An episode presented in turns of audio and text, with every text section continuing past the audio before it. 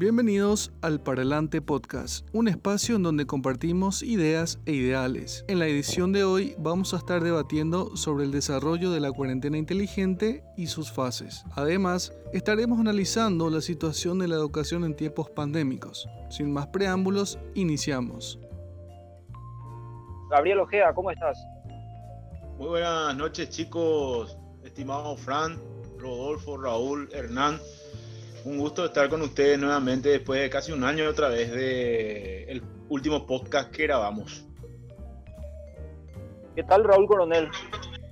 ¿Qué tal? ¿Cómo están? Muchas gracias por la invitación y nada, vamos a ver a quién destrozamos hoy. ¿Cómo estás Rodolfo Sosa?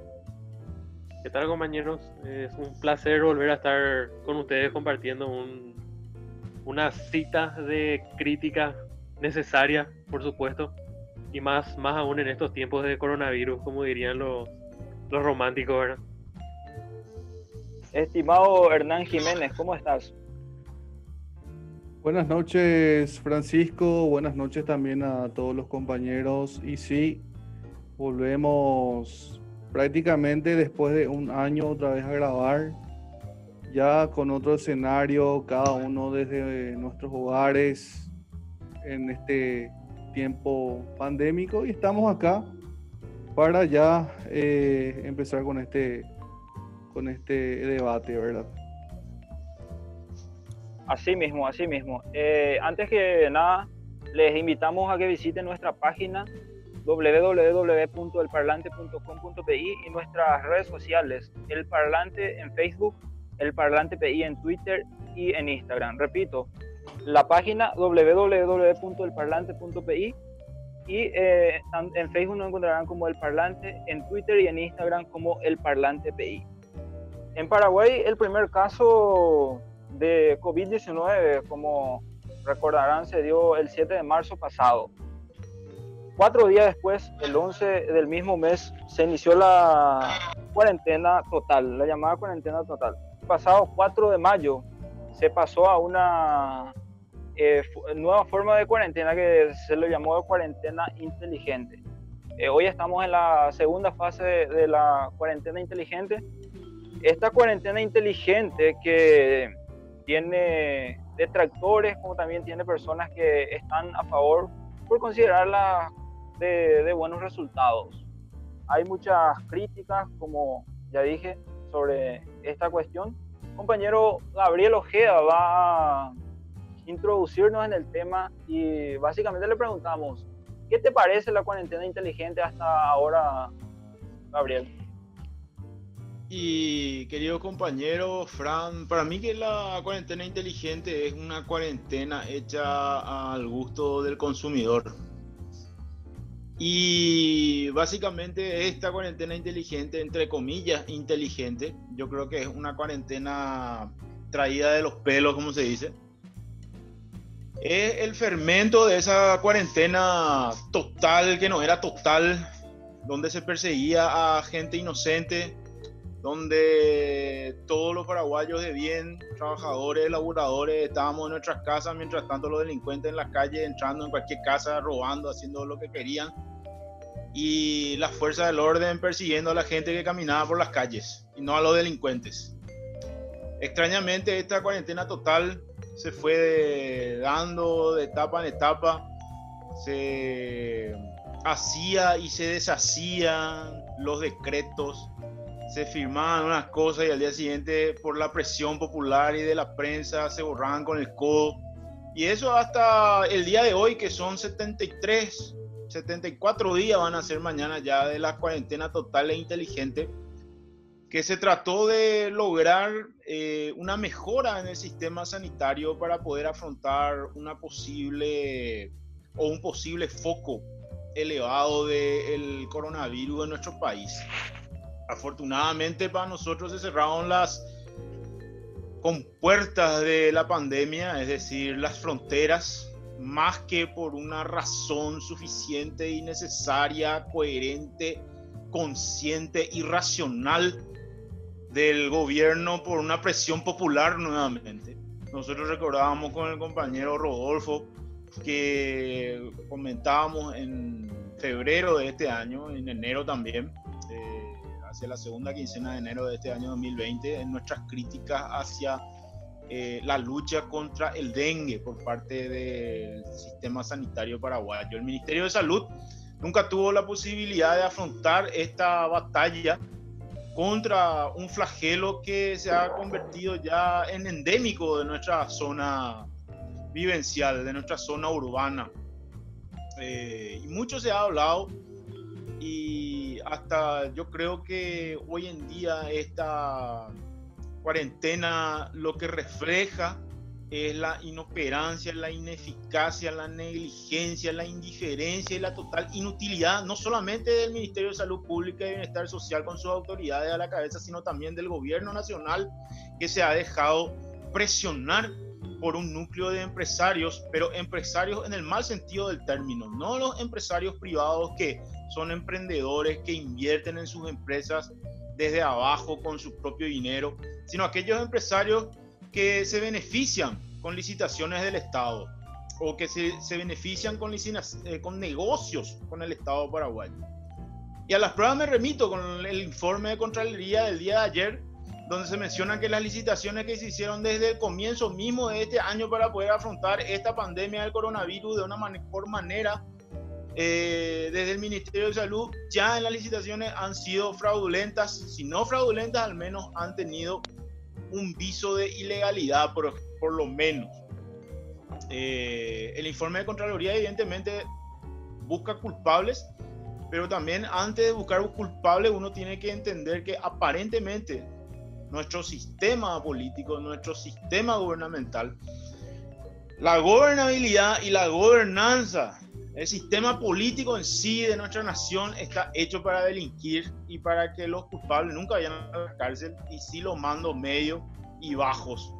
Eh, en esta columna vertical del poder que lleva al Estado al nepotismo, al, prebendarismo, al amiguismo, al chonguismo y no a la eficacia, a la capacidad, a la preparación y a la mejora sustancial de todo este sistema, llevada de la mano de hombres capacitados, preparados, realmente conscientes y concentrados en mejorar la actividad pública, de tal forma que esta acción social, acción pública desde el Estado, realmente beneficie al núcleo más importante de este país, que son los más necesitados, es decir, los más de 3 millones de paraguayos que viven en estado de pobreza, estado de pobreza extrema, que en última instancia son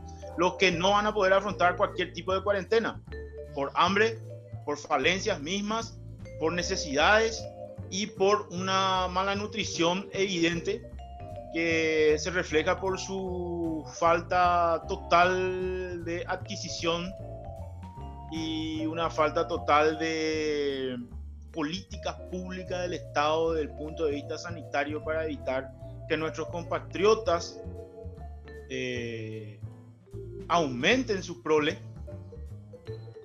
lo que hace posible que ellos se vuelvan más pobres cada día. ¿Por qué digo esto? Pues sencillamente porque esta cuarentena inteligente ahora está beneficiando a los que han presionado desde el comienzo para seguir sin innovar, para seguir en la cuerda del éxito económico antes que en la cuerda del éxito sanitario. Aquellos empresarios que siempre han tenido al bolsillo por encima de la salud del pueblo. Y yo no me estoy refiriendo a los miles de paraguayos que trabajan con los empresarios en los shoppings, en los restaurantes y en otras oficinas privadas, empresas, etcétera, industrias. Sino me estoy refiriendo al paraguayo común, a ese que no entiende lo que significa ni cuarentena inteligente, ni cuarentena total, ni cuarentena a medias.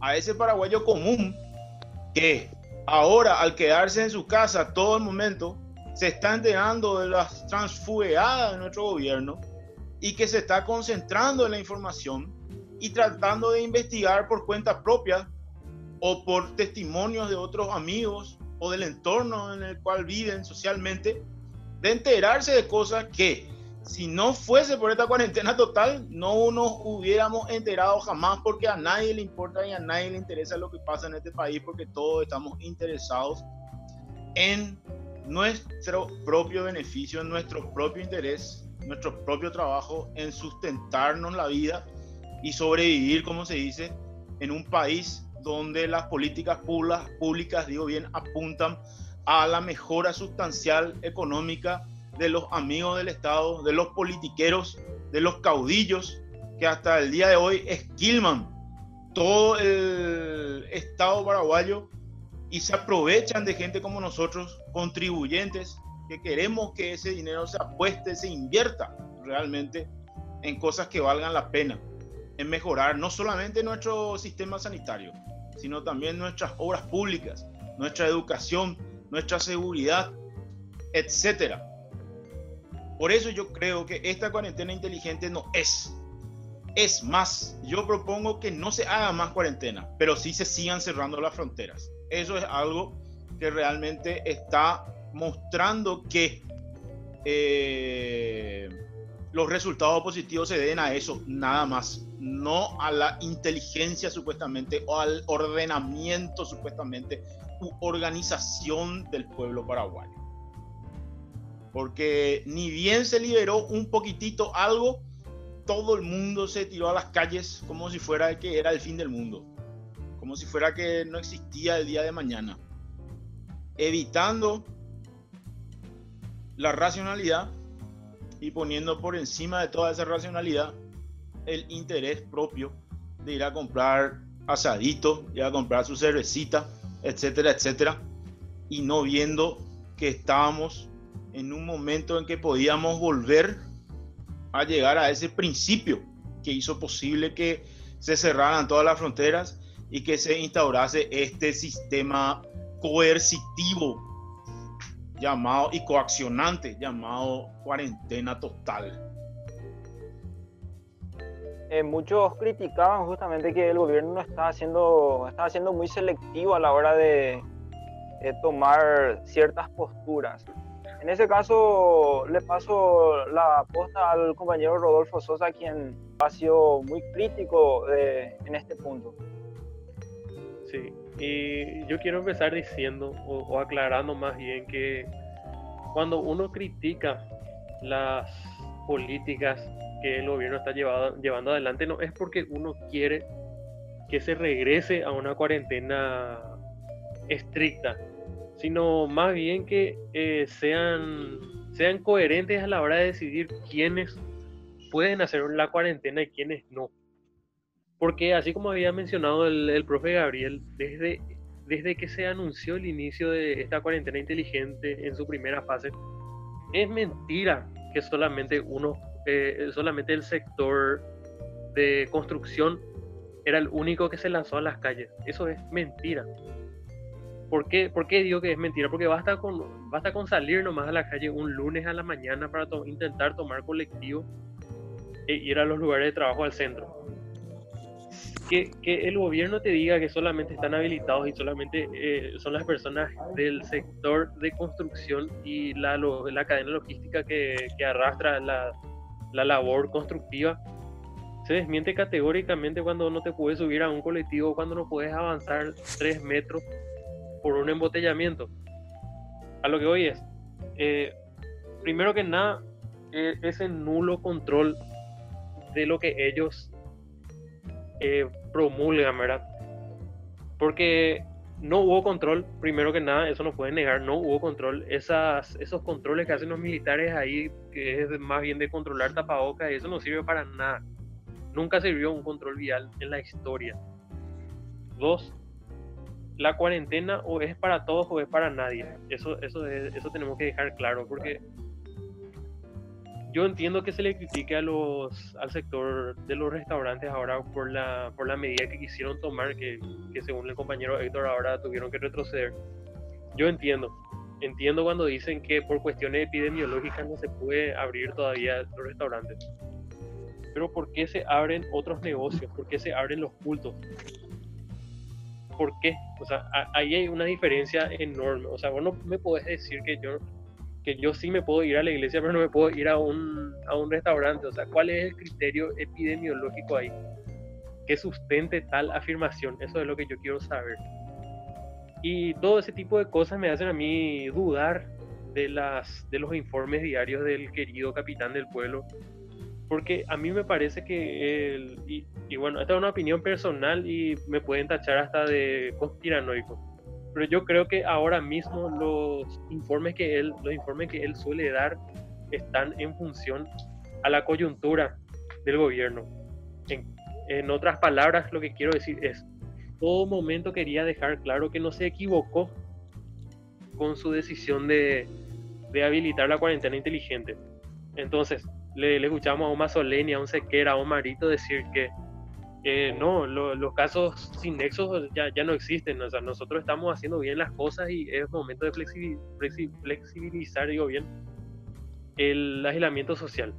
Sin embargo, tuvo tanta repercusión y tanto apoyo social el sector de los restaurantes que al día siguiente, así, pero increíblemente, con, el, con la precisión de un reloj, apareció un nuevo caso sin nexo. Y me dirán, no, pero eso son cosas, son, cosas que pueden pasar, estamos en plena pandemia. Sí, claro.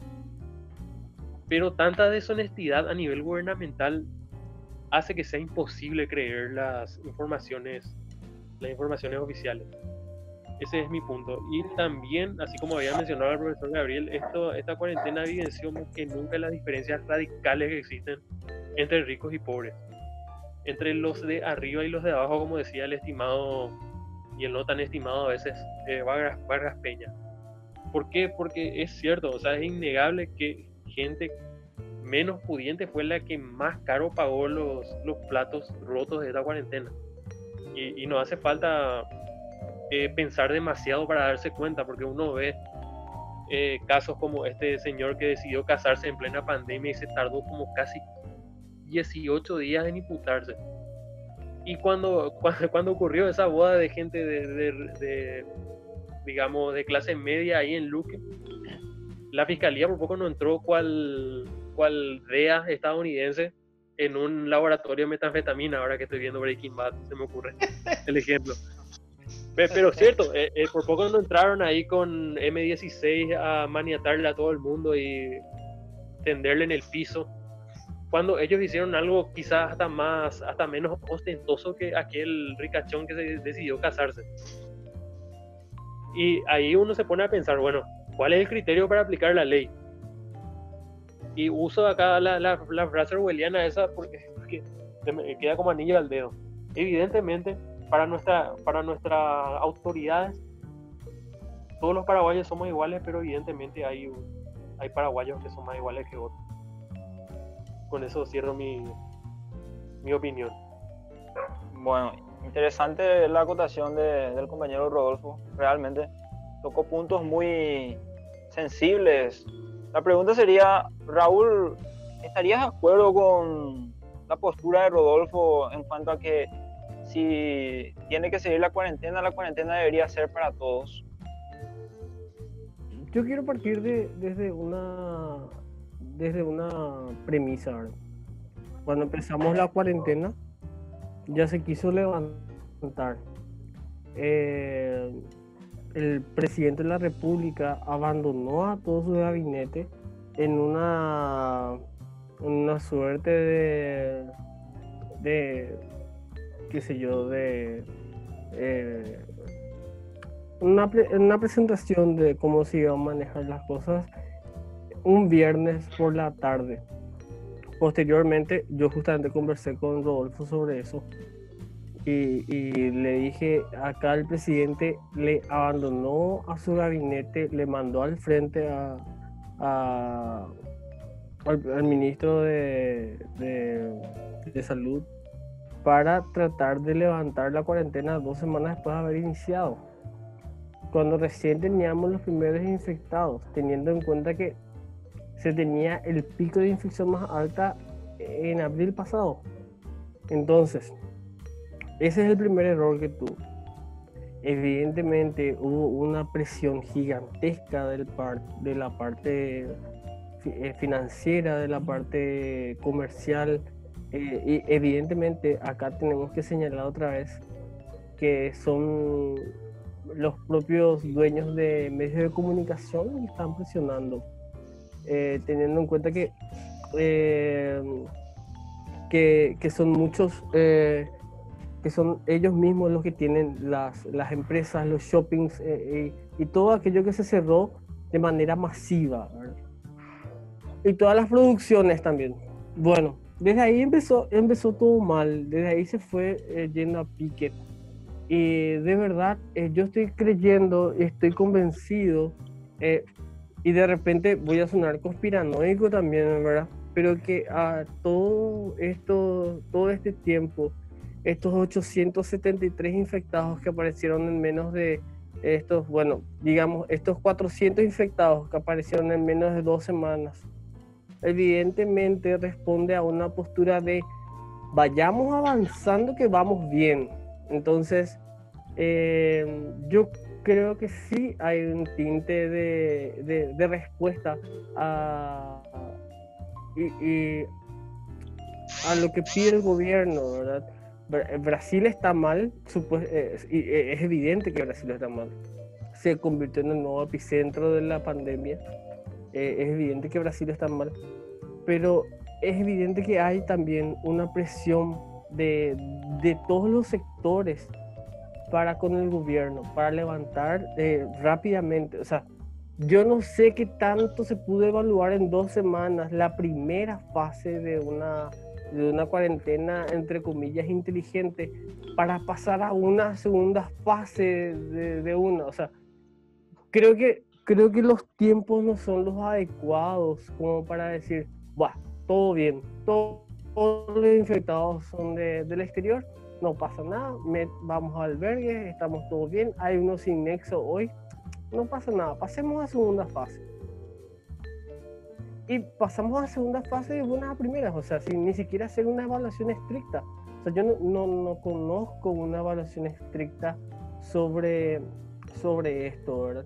Entonces, eh, mi postura eh, y mi pensamiento va hacia lo siguiente.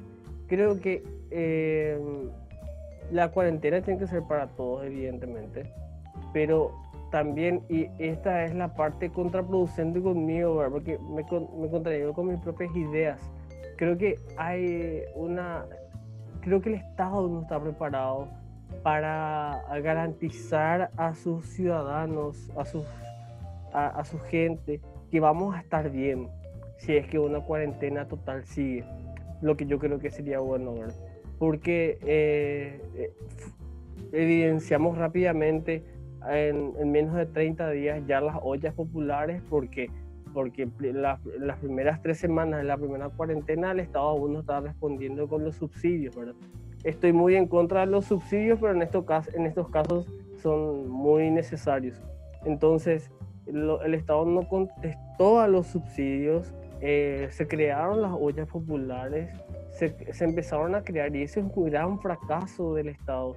Y el Estado vanagloria otra vez esa situación. O sea, el Estado aplaude la solidaridad de la gente. Me encanta que el paraguayo sea solidario, pero el paraguayo no se da cuenta que al ser solidario, el Estado le está abandonando y, y, caemos en una, en una, especie de romanticismo de, ah, el paraguayo es así, así, así. Entonces, eh, nos quedamos en una idea de, en una suerte de, de, del, como ya dije, del romanticismo del paraguayo que es bueno, que es solidario, que no sigue historia, que no sigue historia, pero finalmente el Estado no está, ¿verdad?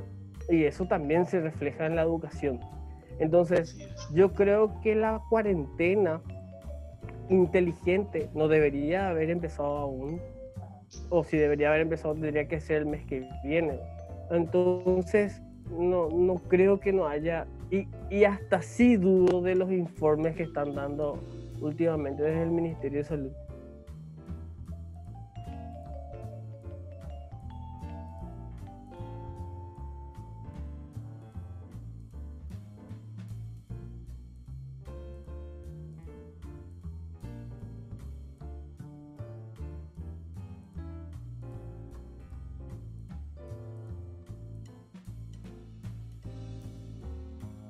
Entonces, eh, en las últimas evaluaciones que hace el Ministerio de Salud o en las últimas, eh, los últimos informes que da, eh, da para, para pensar que no se está contando la verdad. Es más, la ciudadanía ya piensa que no se está contando todo.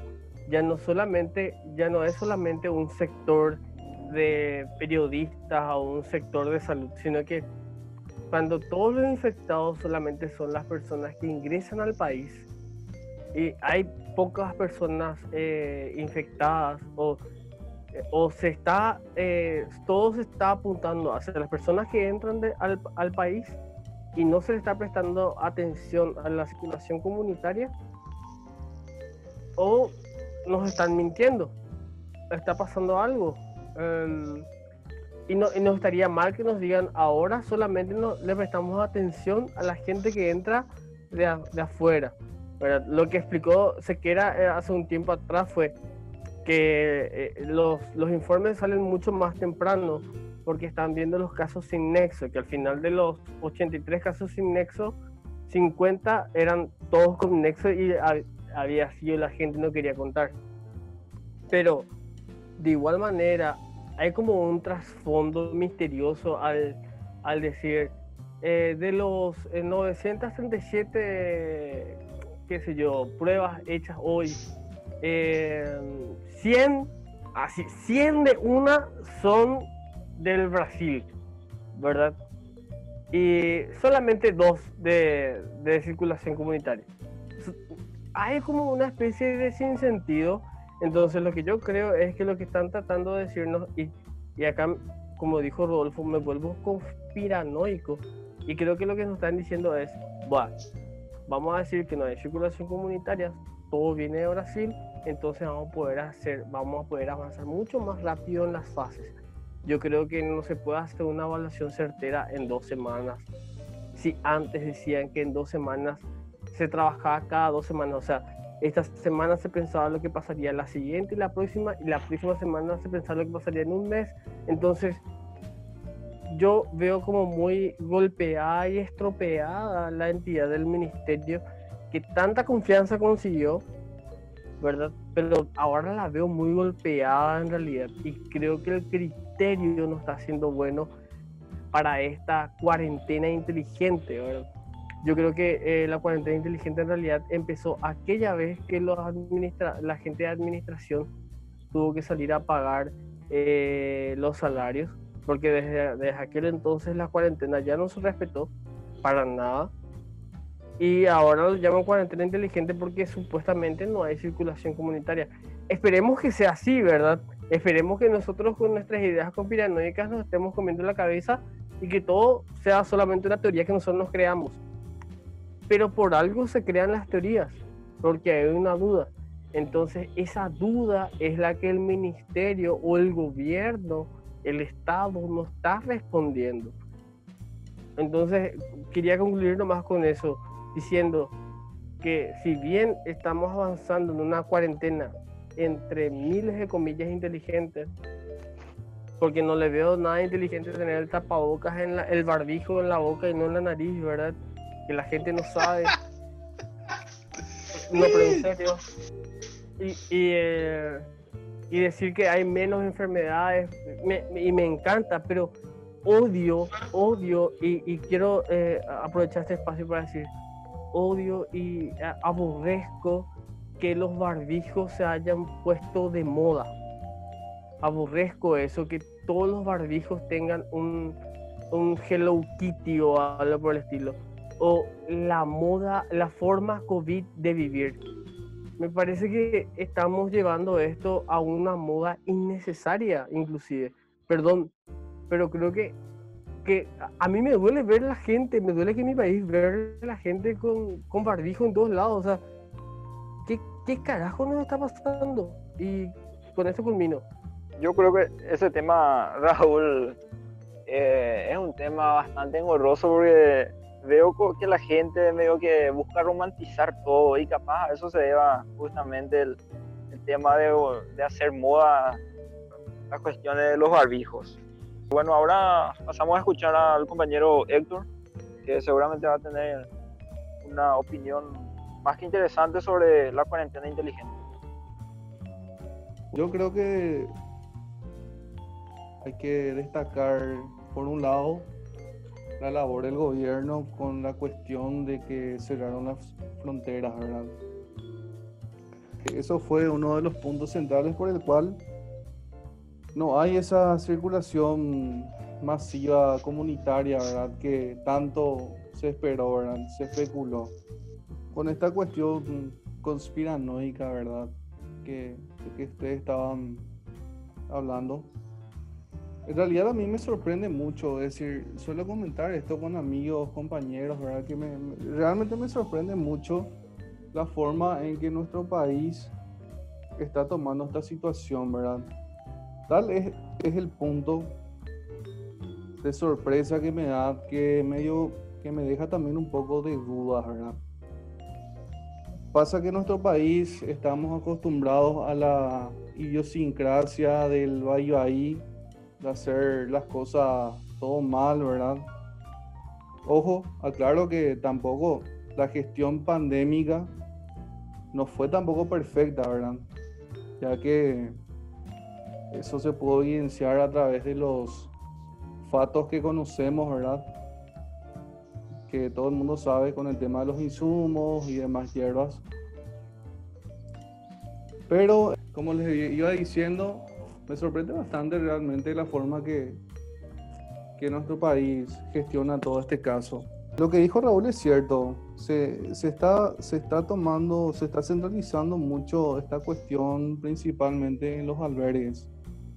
Eh, recuerdo que en una entrevista que le realizaron al doctor Guillermo Sequera en Radio 1000, él estaba comentando que no descartan todavía que haya circulación comunitaria en nuestro país, teniendo en cuenta que no hay gente enferma por el tema que tampoco, es decir, nosotros estamos empezando recién lo que es el invierno, ¿verdad? Cuando estemos más o menos allá a mediados de junio, inicios de julio, vamos a tener un panorama más certero con respecto a eso. Y precisamente eh, también estuve leyendo que, que, van, a, van a empezar a hacer testeos a empresas y también en barrios, ¿verdad? Ya que me, me parece también una medida que, que es necesaria, teniendo en cuenta que probablemente haya gente asintomática eh, y se está, se está descuidando mucho en, ese aspecto, ¿verdad? Eh, lo que sucede en la comunidad. Con respecto a la, cuarentena inteligente, es evidente que eh, desde un principio a mí me pareció muy prematuro el inicio de, la, esta cuarentena inteligente, ¿verdad?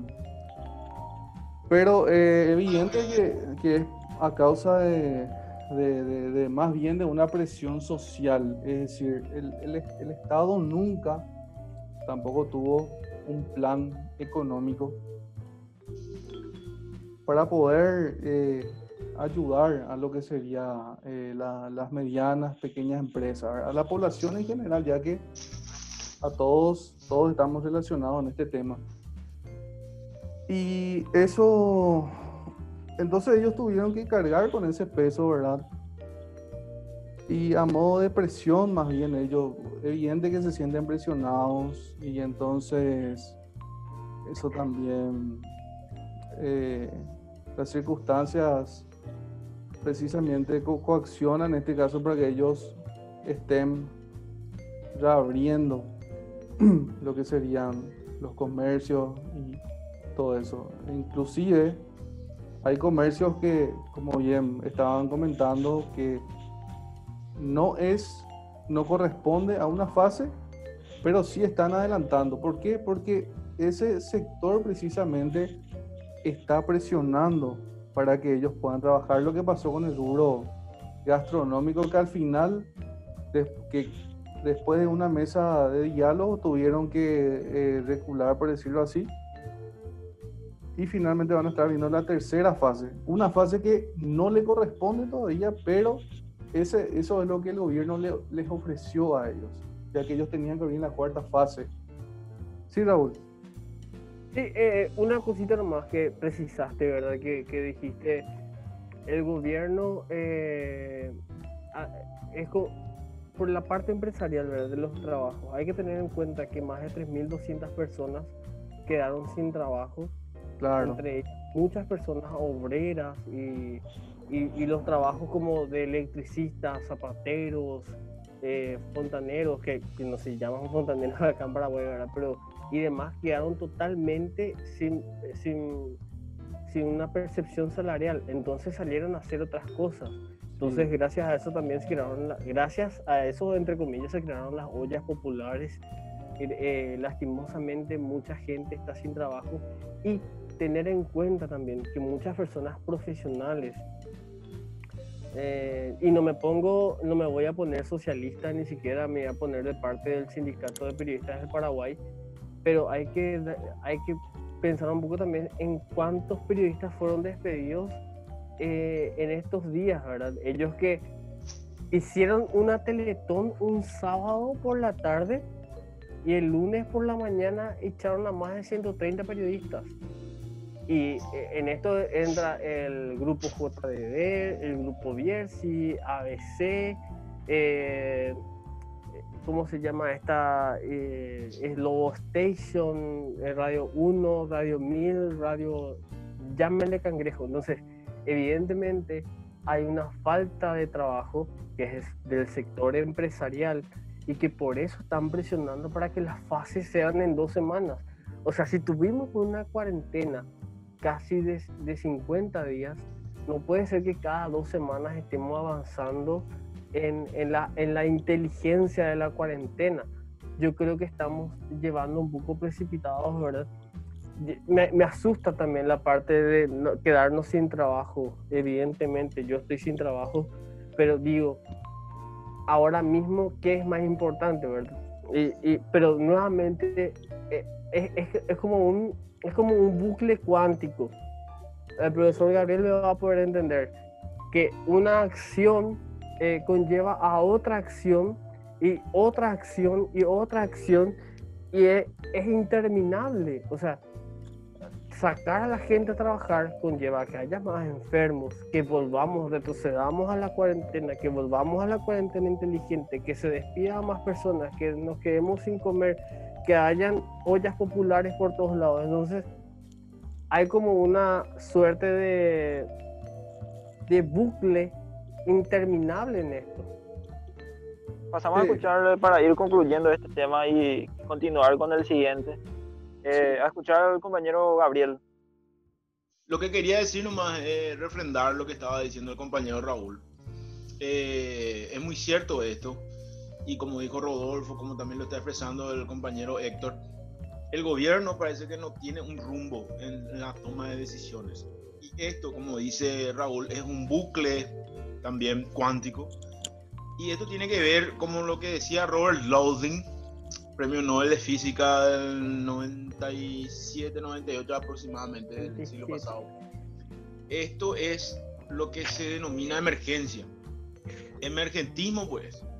Entonces, en situaciones de emergencia, uno no puede relacionar las posibles respuestas o soluciones de acuerdo a planteamientos ya establecidos con antelación, ni a experiencias pasadas, porque justamente lo que está sucediendo no tiene nada que ver con el pasado y sí con las posibles respuestas futuras, porque de acuerdo a una respuesta se da un suceso y ese suceso es totalmente distinto a otro suceso que pueda ocurrir de acuerdo a otra respuesta planteada para resolver otro problema determinado que sucede en el tiempo. Por eso, nuestro gobierno, al no tener un rumbo, sin embargo, está dentro del emergentismo, pero sin saberlo. Es el gran problema que nosotros tenemos realmente. Eso no es lo que quería acotar. Para cerrar este tema, cabe mencionar que lo único que podemos estar seguros es que no, no voy a caer en el- la cuestión que estábamos criticando, que estaba criticando Raúl, en la cuestión del romanticismo. Pero yo creo que lo, lo que lo bueno que trajo esta pandemia es que visibilizó las múltiples falencias que, tenemos como país. Y dentro de esa corriente eh, pasamos al, segundo tema, como bien lo refleja el, tema que estamos, del tema que estamos hablando, el, el COVID-19 o esta pandemia lo que muestra son las múltiples falencias que tenemos como país.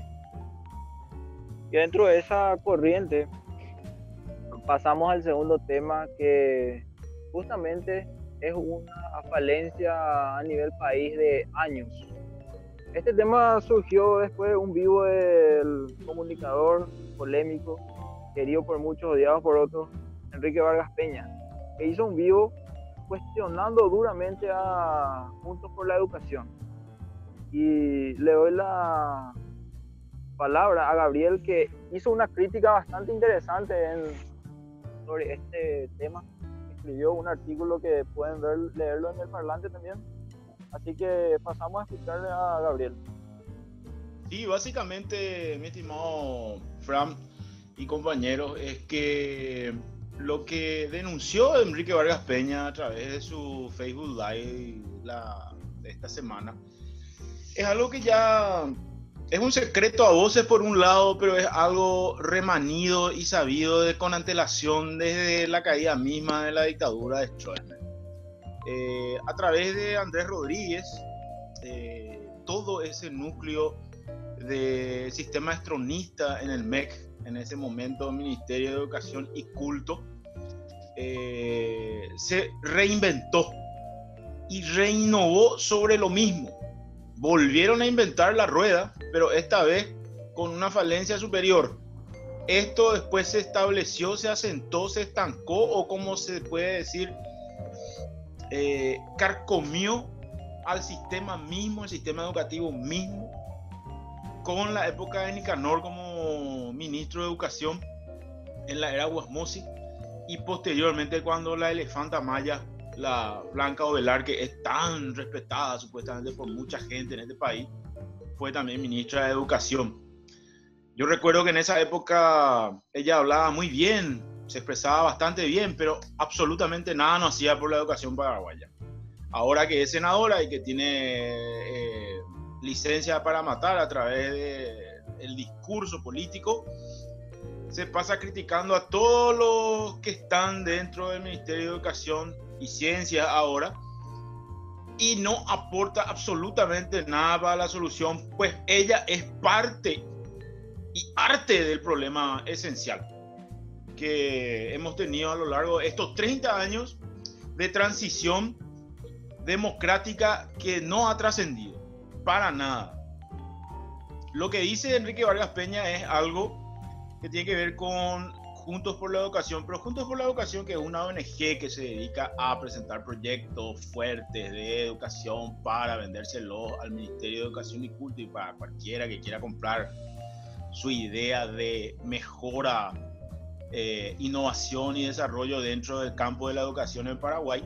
También hay otras eh, más o menos eminentes, más o menos conocidas, más o menos famosas, que también se dedican a este rubro y que lo único que hacen es eh, entrar dentro de las licitaciones del Estado paraguayo y venderle a los burócratas paraguayos eh, cuestiones que no entienden.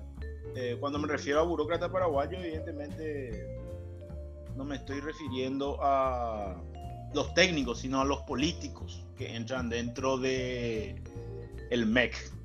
Sí, Raúl. No, no, no, eh, estaba leyendo nomás eh, los puntos. Eh, y esto me recuerda mucho a la situación de Greta. Greta Thunberg.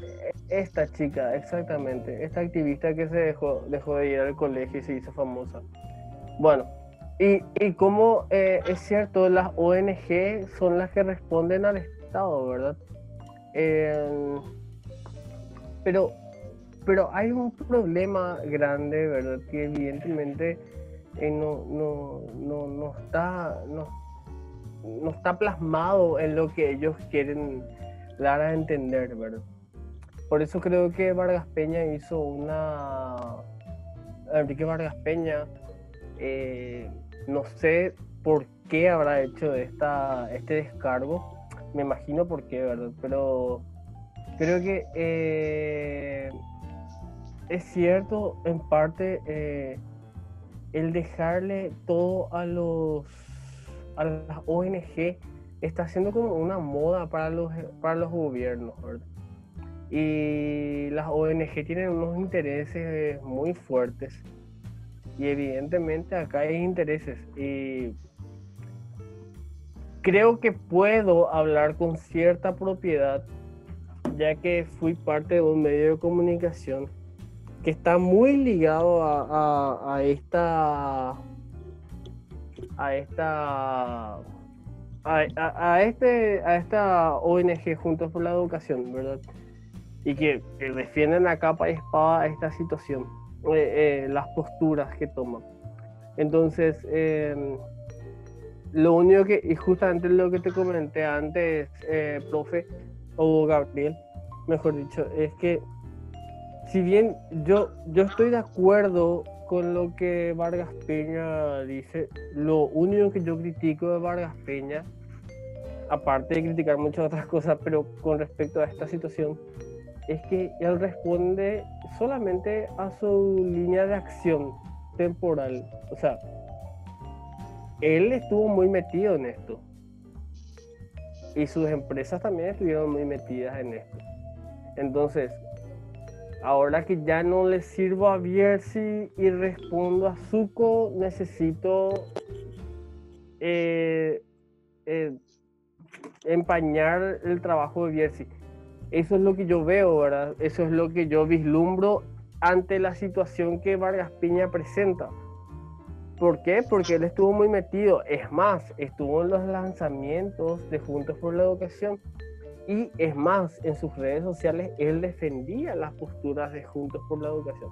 Entonces, acá lo que yo veo es una suerte de ambigüedad o una suerte de hoy respondo a un criterio y mañana respondo a otro criterio si bien tendrá la razón que tenga razón, lo que a mí me causa gracia es que cómo, cómo buscamos que la educación sea seria cuando los gestores educativos, nosotros periodistas, porque somos eh, personas que también somos y formamos criterios, eh, y es cierto, con, con, con, tal de que nuestros vecinos sepan que somos periodistas, ya somos escuchados y somos atendidos en estas redes sociales. Y eso es una verdad muy real.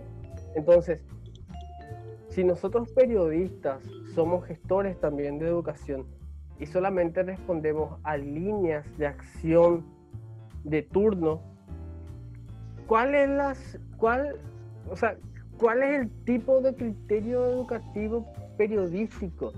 Y, me remonto a algo que con Rodolfo siempre hablamos eh, desde que empezamos la carrera de periodismo, que yo siempre digo que, nunca se, tuvo, ¿verdad? Pero para volver a este tema. ¿dónde está el manifiesto ético del periodista en todo lo que nosotros hacemos? Es inexistente, lastimosamente. Y no hay, no, no existe un ente regulador que nos diga, wey, te estás pasando. No, no es así. Vamos, ¿verdad? eso solamente para responder eh, a la crítica de Vargas Peña, que es con justa razón, pero que a la vez es hipócrita desde el, desde el lado de que él estuvo a favor de esta situación en el momento que le, le dio dinero. Antes de pasar con Rodolfo, eh, quiero, no quiero dejar pasar lo que estaba mencionando Raúl, ¿verdad? Me parece muy interesante la crítica que hace al, sector periodístico, ¿verdad? Eh, yo lo que voy a decir es una percepción nada más, no tengo pruebas, ¿verdad?, para demostrar, pero yo veo esta crítica de Vargas Peña eh, a consecuencia de un recelo o de un cel, de, de, una especie de celo, porque esto se inició porque la el, el MEC le iba a dar a SNT eh, no sé cuántos millones para que SNT eh, transmita las clases virtuales, las clases vía TV en este caso. Y es como que eh, la crítica empezó por ahí. Es por eso que digo que veo como una especie de celo de parte de, de Vargas Peña y amparado en, su, en la empresa donde él está. ¿Acaso todos bueno. los todos los canales de TV abierta no tienen ese derecho al final ¿Qué, qué derecho? para transmitir las clases virtuales, o sea, la- las clases del MEC? Creo que No- sí, no creo que... hablar de derecho. No, TV o sea, pública es la que tiene. Ah, solamente Eh, TV pública. no, no, no. Y claro, Eh, TV o sea, pública coge por algo. No, pero ahora están pasando en todos los canales, tanto en Telefuturo como en el No, no, 13. como que, como que Fran decía que él, o sea, él piensa que por ahí viene la mano, ¿verdad? Que No, pero hay una cuestión, hay- una cuestión eh, que, que- que se sale un poquito ya de lo que es educación ahora mismo, ¿verdad?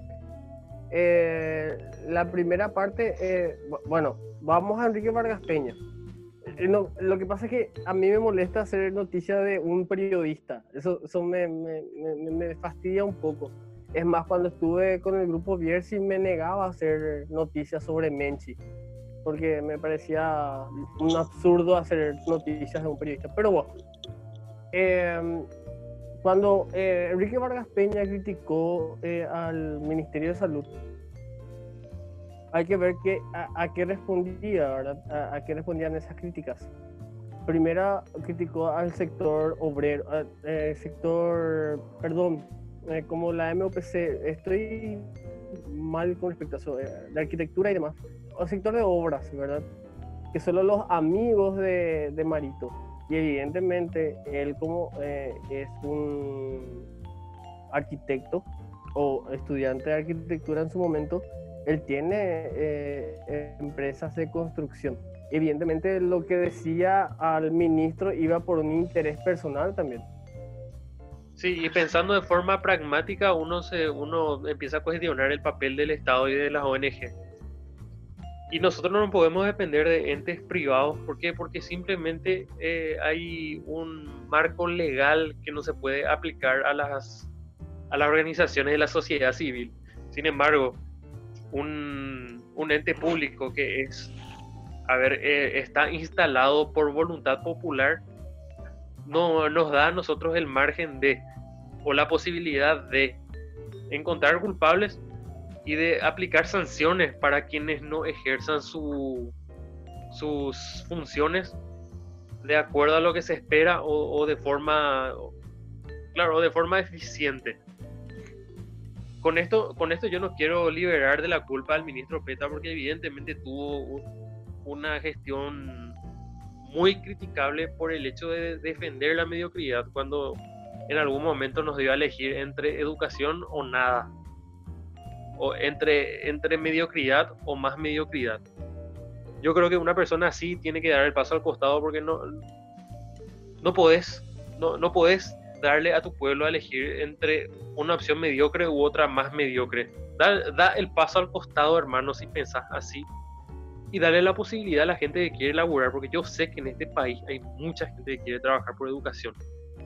Y volviendo al tema de las ONG, como había mencionado, es grave que nosotros, o sea, que, que nuestra malla curricular a nivel nacional, malla curricular que quiero que se entienda a nivel general, ¿verdad? De todo lo que incluye el ejercicio de la, de la educación a nivel público.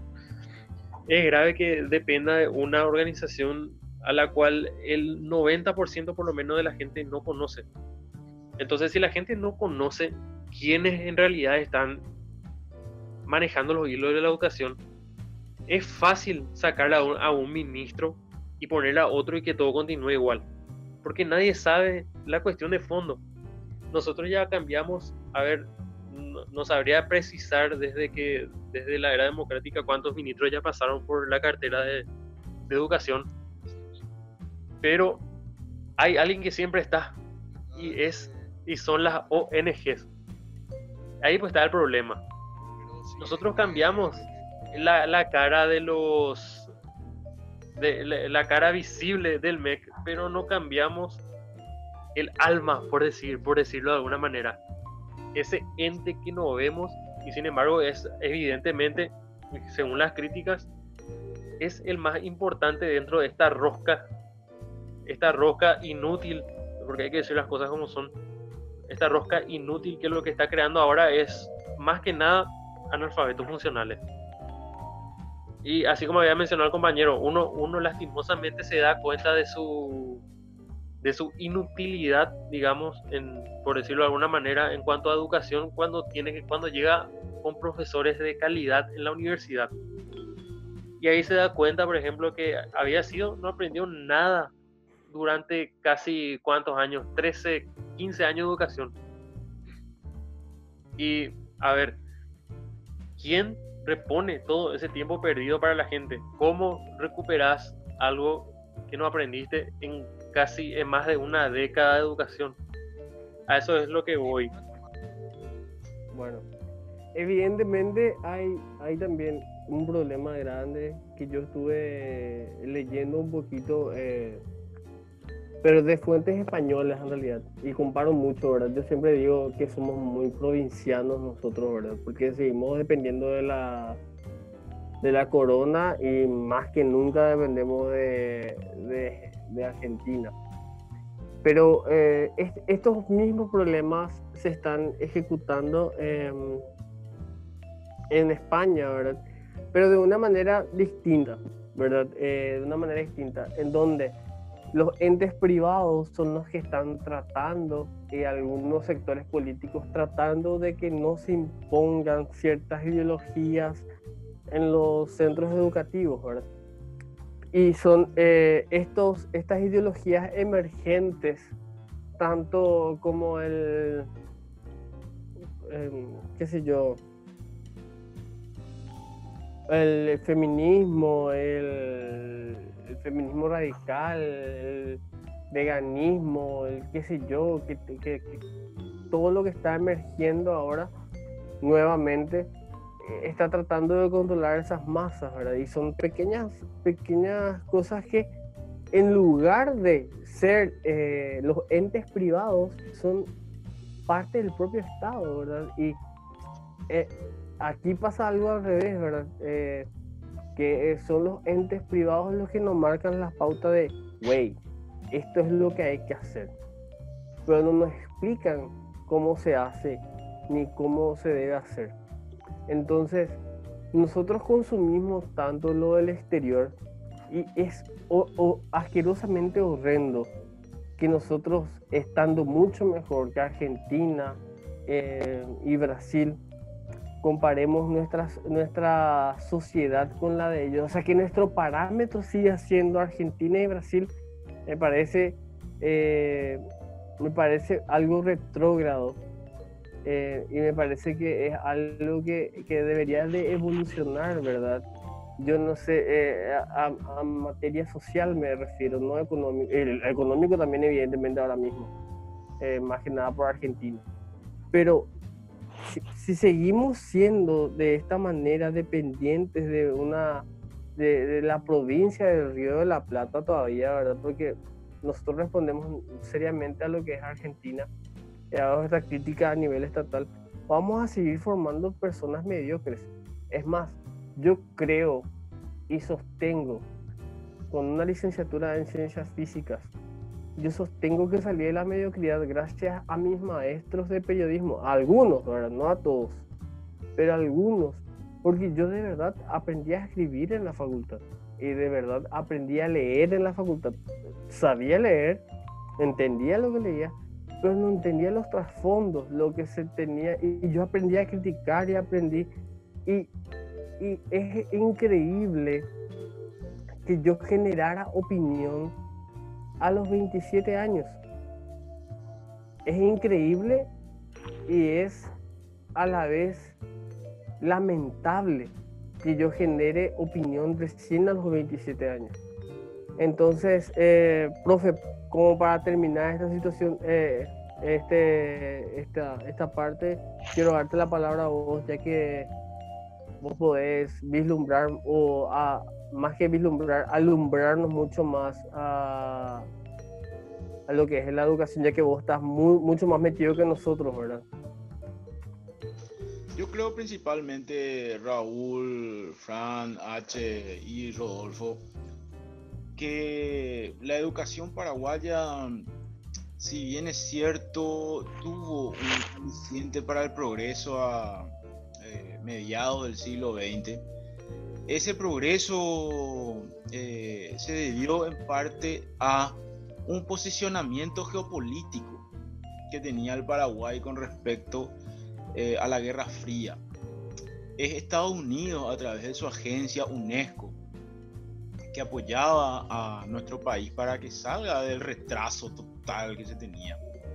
Si bien es cierto, antes de los años 50 Paraguay era grandioso en lo que respectaba a las ciencias humanas.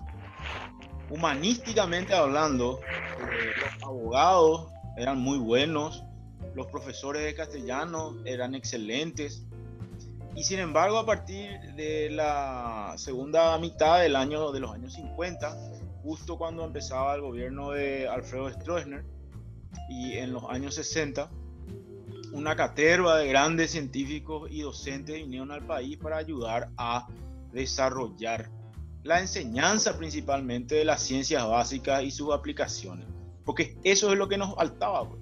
Nos faltaba eso para poder desarrollarnos realmente desde el punto de vista intelectual, porque lo, humanístico nomás nos servía simplemente para eh, las cuestiones políticas, eh, cuestiones de historia, que eran muy refractarias también. Eran, eh, si bien es cierto, hubieron grandes historiadores como Efraín Cardoso, por ejemplo, o grandes intelectuales como Cecilio Báez, ellos no eran historiadores, ellos eran abogados y se dedicaron a la historia posteriormente, así como Rubiani hoy en día, que es arquitecto y que se dedica a la historia, por ejemplo. Muy pocas personas teníamos en ciencias básicas y sus aplicaciones en las escuelas y en los colegios. La gran falencia que encontró la UNESCO acá en Paraguay era la enseñanza de la física, la química y la matemática. Si la matemática nomás no teníamos los paraguayos como una enseñanza real y plausible o eh, avanzada ya supe.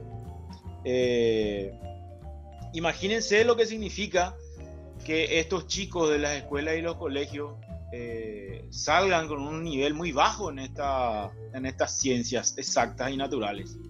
Es por eso que se forman los institutos y después se van más hacia allá y se forman las facultades que de alguna u otra manera llevan la ciencia de la natural a otros estadios. Pero también durante el gobierno de Stroessner, si bien se da ese gran paso, también se da un gran estancamiento que hasta el día de hoy está llegando, pero con, eh, con una ruta que nos lleva hoy en día a pensar que nuestro Ministerio de Educación y Ciencias no está llevado de la mejor manera y que debe otra vez no reinventar la rueda como todos están haciendo porque si bien es cierto, yo no estoy de acuerdo con el gobierno de Fernando Lugo, su ministro de Educación, Riar, Luis Riar, fue un tipo preparado y técnico en esta cartera. Él hizo una reinvención o reinnovación sobre el proceso educativo que planteaba como programa Ramón Indalecio Cardoso a comienzos del siglo XX. Estamos hablando de los años, de, los años 20 del siglo pasado. Hace 100 años ya Indalecio Cardoso ya pilló cuál era el problema rural para la educación y planteó la solución y no se aplicó por cuestiones políticas. Y Riar recibe el premio de Fernando Lugo siendo echado por un mensaje de texto. Así es sencillo. Entonces, somos unos autoflagelantes. Nos destruimos a nosotros mismos. Esperamos que llegue el próximo gobierno para echar por la obra todo lo bueno que se pudo haber hecho y construir nosotros otra vez un proceso de cero. Reinventamos la rueda todos los años, todas las décadas y así estamos hoy. ¿A dónde vamos? ¿Qué podemos esperar? Vamos a la nada y podemos esperar nada. Así que es un tenebroso escenario futuro el que nos espera, con gente menos preparada, más mediocre incluso. Y no solamente analfabeta funcional, sino analfabestia funcional. Aquel analfabestia que le critica al docente porque le exige que lea o porque le exige que escriba. En una carrera humanística, por ejemplo. En ciencia política, por ejemplo, Bernardino Cano Radil, que era profesor ahí, le decía a los chicos que estudiaban ciencia política, lean al príncipe de Maquiavelo. Y la gente se quejaba de eso. Con este ejemplo nomás, quiero terminar mi, mi presentación, mi monólogo, ¿verdad? Le exigía Bernardino Cano Radil, hoy en día eh, embajador en Cuba por Paraguay, a los alumnos de la carrera de ciencias políticas que lean El Príncipe de Maquiavelo. Imagínense, y algunos que seguían esa carrera ni siquiera conocían al autor. Bueno, y antes de terminar y darle eh, que, que, Francisco dé las últimas palabras, sería interesante que en el siguiente podcast pudiéramos eh, también sumergirnos un poco en la precariedad que ofrece hoy el MEC, ¿verdad? Sin pedir excelencias, eh, pero y la precariedad que ofrece por el gran sistema WhatsApp para aprender. Bueno, Francisco, estamos contigo. Gracias, Raúl. Sin entrar a hacer análisis de nuestro sistema educativo, más bien voy a hablar de mi experiencia como gente del interior. Realmente es lamentable el nivel de educación que tenemos realmente es decepcionante tener que estudiar por 16, 17, 18 años y darse cuenta de que uno recibe quizás la, una de las peores educaciones del mundo. Eh, sacrificarse tanto para recibir prácticamente nada. Esto va a seguir así mientras grupos que se caratulan con el nombre ONGs siguen siendo financiados por empresarios que a su vez se jaltan, ¿verdad?, de precautelar o de luchar por la educación, de, del amor hacia la educación. Mientras eso siga, yo creo que la educación en Paraguay no, no vislumbra nada positivo a futuro. La única forma de salir de esta es que haya gente realmente comprometida con el país comprometida con la ciudadanía, con sus compatriotas y por sobre todas las cosas con la futura generación. Así es, Fran, así es, Raúl H. Rodolfo. Estamos finalizando, Raúl Rodolfo, esta edición del podcast. Muchas gracias, Fran, por tu presentación, por las palabras de bienvenida y esperemos encontrarnos el próximo miércoles otra vez en el Parlante Podcast. En realidad, muchas gracias por la oportunidad que nos da el parlante de poder expresarnos y también poder eh, ser un medio alternativo para, para la gente, ¿verdad? No ser un medio tradicional y dejar una opinión joven que también vale la pena. Totalmente. Comparto lo que dice Raúl, agradecer al, al, parlante que realmente como medio alternativo, como medio independiente, está haciendo patria. Sí, así mismo es justamente ese ejercicio que siempre decimos con, con Gabriel de que es necesario, ¿verdad? la crítica social, el discutir sobre los eventos cotidianos y que hacen la, la actualidad, ¿verdad? Y bueno, realmente un, un gusto compartir con ustedes eh, el primer, la primera edición del Parlante Podcast. Esperemos que la gente se prenda para la siguiente edición. Coincido con el compañero Francisco, fue realmente un placer volver a compartir en este espacio con, con los compañeros de siempre, eh, ejercitando un poquito la crítica y el debate que es necesario en estos tiempos, más que nunca, ¿verdad? En donde solamente el consenso público es lo que nos va a sacar adelante más allá de cualquier promesa mesiánica de, de las autoridades, ¿verdad? Y en ese sentido yo de, quiero destacar positivamente este esta iniciativa del parlante. Bueno, y principalmente para los que nos escuchan, eh, pedirles que si les gustó lo que compartimos, eh, puedan también compartir en sus redes sociales y darnos un voto de confianza. También eh, pedirle a, a, los compañeros del parlante y darles gracias a los compañeros del parlante por, por esta oportunidad que es, la verdad que para los periodistas es única, no, no es fácil conseguir espacios en donde uno pueda ser independiente y pueda hablar de muchas cosas. Y también eh, agradecer a, todos los, a nuestros seguidores en el parlante, a todas esas personas que siempre nos apoyan, porque somos una plataforma eh, periodística, cultural, histórica, que va creciendo a poco, que va formándose y que va consiguiendo adeptos eh, por su buena posición eh, con respecto a, lo que va a, a su contenido. Entonces, desde ya muchas gracias y si les gustó esto, por favor compartan, que vamos a estar más que agradecidos. Gracias.